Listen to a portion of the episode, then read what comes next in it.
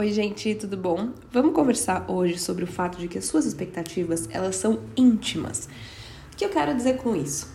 Não é não é incomum que eu veja no dia a dia, tanto na vida quanto na clínica, que as pessoas fiquem extremamente frustradas que elas não conseguiram suprir as próprias expectativas. Então, por exemplo, ah, tem uma apresentação para fazer. Ah, Isa, chegou lá na hora, fiquei tão frustrada porque eu esqueci de falar tal coisa. Ah, fiquei chateada porque o meu desempenho não foi como eu esperava. Ah, porque as coisas não ficaram da forma como eu queria. Gente, você sabe disso. A pessoa que está ali, da qual você está fazendo a apresentação, da qual você está trazendo o material, por exemplo, da qual você está tendo uma conversa, ela não sabe quais eram as suas expectativas. E às vezes nessa hora a gente esquece e acha que está estampado na nossa cara de que, bom, o que eu queria era fazer isso e o que eu consegui foi fazer aquilo. É, isso gera para nós uma autocobrança tão excessiva, porque também não é incomum eu ver que as pessoas têm feedbacks muito legais e que elas estão frustradas mesmo assim, porque não condiz com as expectativas que elas tinham. Então, gente, as tuas expectativas elas são íntimas. No que diz respeito a trabalho, no que diz respeito às relações que a gente tem. Então, às vezes, também situações como, por exemplo, ah, é porque eu esperava que tal pessoa tivesse feito tal coisa. Você esperava, mas essa pessoa muitas vezes não sabia. Muitas vezes aquilo não condizia com a pessoa, né? Então, gente, é interessante a gente lembrar que às vezes a gente se frustra por algo que só a gente sabe, só a gente conhece. E isso faz com que a gente pressuponha coisas que não necessariamente são verdades. Então, por exemplo, fiz uma apresentação, é, montei de uma tal forma, tinha uma expectativa. Na hora que eu apresentei, não foi como eu queria, não saí muito satisfeita. Aí a minha chefe vem e fala: Nossa, eu adorei tua apresentação, ficou muito legal, gostei muito. Nanana. E eu internamente estou insatisfeita, estou chateada com como eu esperava que tivesse sido. O que, que eu pressuponho?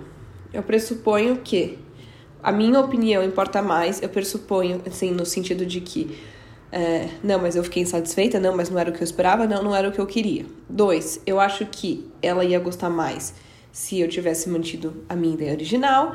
Três, eu acabo não reconhecendo o que foi bacana, o que deu certo, o que aconteceu de fato na situação. E eu acabo, gente, a gente acaba pressupondo às vezes nas, nessas situações, principalmente no que diz respeito às pessoas que, ah, não, se tal pessoa esperava que minha amiga fosse, por exemplo, me ligar no meu aniversário. Aí minha amiga não me ligou. O que, que eu pressuponho? Ah, eu não sou tão importante para ela. Nossa, mas eu liguei no aniversário dela. Nossa, mas ela não se importa de fato comigo. A gente não tem essa certeza. A gente não tem essa garantia de que de fato tenha sido este o problema. A gente às vezes acaba enxergando por uma lente muito negativa e que não necessariamente vai é, condizer com a realidade. Por isso, gente, que as pessoas falam, ah, comunicação é a chave das coisas. Porque por meio da comunicação, a gente acaba evitando esses erros de julgamento ou de interpretação, erros ou acertos, né? Mas a gente diminui a probabilidade de interpretar de forma errada uma situação que pode acabar nos fazendo mal e que não necessariamente precisava ter feito, né? Então, gente, é muito importante a gente lembrar de que é, as pessoas elas não têm um aquela, aquelas telinhas, sabe? Que é, leem as coisas. Então as pessoas não têm uma telinha que estão ali lendo os nossos pensamentos e sabem o que, que a gente está pensando, o que a gente está sentindo, o que, que a gente está querendo. Você sabe disso, você sente isso, você percebe isso. Então, primeiro, é muito importante em situações a gente reconhecer o que é importante para nós. Segundo, é importante a gente entender também que a gente faz o que a gente pode não necessariamente o que a gente quer ou da forma como a gente gostaria. Tem coisas que não dependem de nós. A gente vive num mundo que tem interações e essas interações dizem respeito a coisas que não estão sob nosso controle. Se você faz o que está dentro do teu controle, ótimo, né? Já está feito uma enorme parte. E principalmente por isso que a filosofia estoica fala, né, que não é o que acontece, é como a gente reage. Porque realmente, aquilo que não diz respeito ao nosso controle, não vai importar o que acontecer, vai importar como eu reagir. E aí, gente, é, entra em toda aquela questão de resiliência, de tomada de decisão, de resposta, de. Ixi, um monte de fatores que estão envolvidos nisso, mas é muito importante a gente tomar cuidado em pressupor que as pessoas estão lendo a nossa mente. Né? Que elas têm esse poder sobre-humano de saber. E cuidado, porque às vezes as pessoas estão satisfeitas e nós, pela nossa insatisfação, a gente acaba trazendo uma coisa ruim para a situação. O que, que eu quero dizer com isso?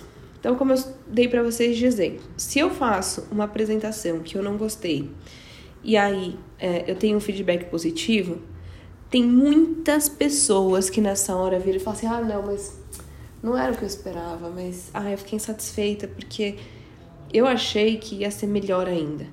Gente, na hora, isso já desmonta o que a pessoa estava falando. Então, às vezes, vai fazer com que a pessoa perceba coisas que não tinha percebido que não, que não foram muito legais. Às vezes, faz com que a pessoa também não se sinta bem continuar elogiando porque você está insatisfeito e não vai conduzir um, um elogio para aquele momento. Então, cuidado com jogar esse balde de água fria tanto em cima de você quanto em cima da situação. Isso acaba sendo frustrante para nós. Isso faz com que a gente se sinta mal conosco, né? Então, assim, se você, por exemplo, atende clientes, é, às vezes é, acontece muito isso. Quando você tem clientes, pode ser na área que for, você pode ser médico, você pode ser psicólogo, você pode ser arquiteto. Às vezes você faz uma consulta, uma reunião, e aí depois você fala assim: nossa, eu devia ter pensado em tal coisa. Nossa, pessoal, depois eu pensei nisso, nisso e naquilo. Primeira coisa, a gente pensa em outras coisas depois. Na hora, assim, que nem eu com podcast. Eu tô aqui falando coisas para vocês. Se eu parar para pensar no que eu falei agora, eu vou pensar em outras coisas depois. Não quer dizer que isso não tenha sido bom não quer dizer que eu não possa vir a falar essas coisas depois. E principalmente, muito menos que essas pessoas sabiam ou que vão saber do que eu pensei depois. Então, ai, nossa, teria sido muito melhor se eu tivesse pensado nisso antes. Primeiro, não pensou. Segundo, pensou no que deu. Terceiro, o que, que você pode usar disso de agora para o futuro, né? Então, atualiza, gente, dá um refresh. Porque na hora que a gente olha e fala assim, nossa, e se eu poderia, não sei o quê, já não tem nada que você possa fazer sobre. E aí só traz um sentimento de insatisfação. Se você pega e fala, ah, eu, devia, eu, eu queria ter pensado nisso antes e não pensei, beleza. O que, que eu faço com essa informação agora? O que, que eu faço com essa ideia agora? Né? Se você vai ter uma sessão com o paciente depois, uma reunião com o seu cliente depois, use esse gancho, né? Parte dali, fala, olha, depois eu fiquei pensando, não sei o que lá. E isso traz, inclusive, para as pessoas não a sensação de que, ai, nossa, na hora não pensou e devia ter pensado, e sim que, putz, você ficou com aquilo na cabeça depois, que você se importa. Então, gente, as pessoas. É engraçado porque é óbvio que o resultado das coisas importa. Mas o processo delas é muito valioso. Então, as pessoas, elas gostam sim de sentir que as pessoas são autênticas, verdadeiras, que elas se importam, que elas estão ali por você naquele momento.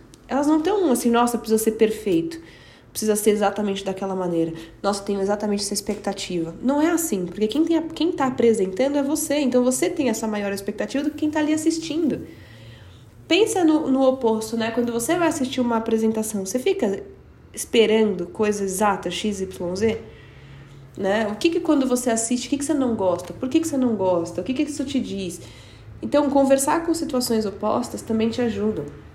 Cuidado com expectativas irreais, inalcançáveis, né, das quais assim ninguém faria daquela maneira ou que aquilo não condiz com quem você é ou com as suas capacidades atuais.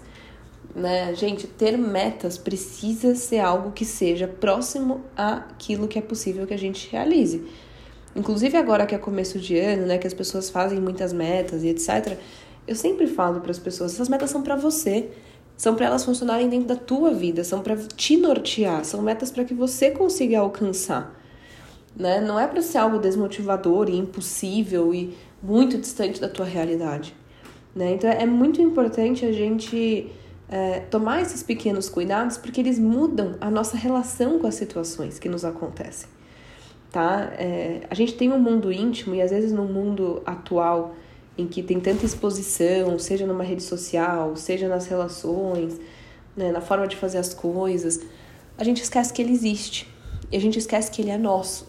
E que a gente precisa dar voz a ele para nós. Que a gente precisa conversar com esse mundo íntimo, que a gente precisa perceber, que a gente precisa tomar cuidado com os níveis de autocobrança e de autocrítica, né? E muito menos ficar pressupondo, né, como aquele viés cognitivo que eu já gravei um episódio para vocês, de leitura mental, tanto de nós lendo a cabeça dos outros, quanto os outros lendo a nossa cabeça. Então é isso, eu espero muito que vocês tenham gostado e eu vejo vocês no próximo.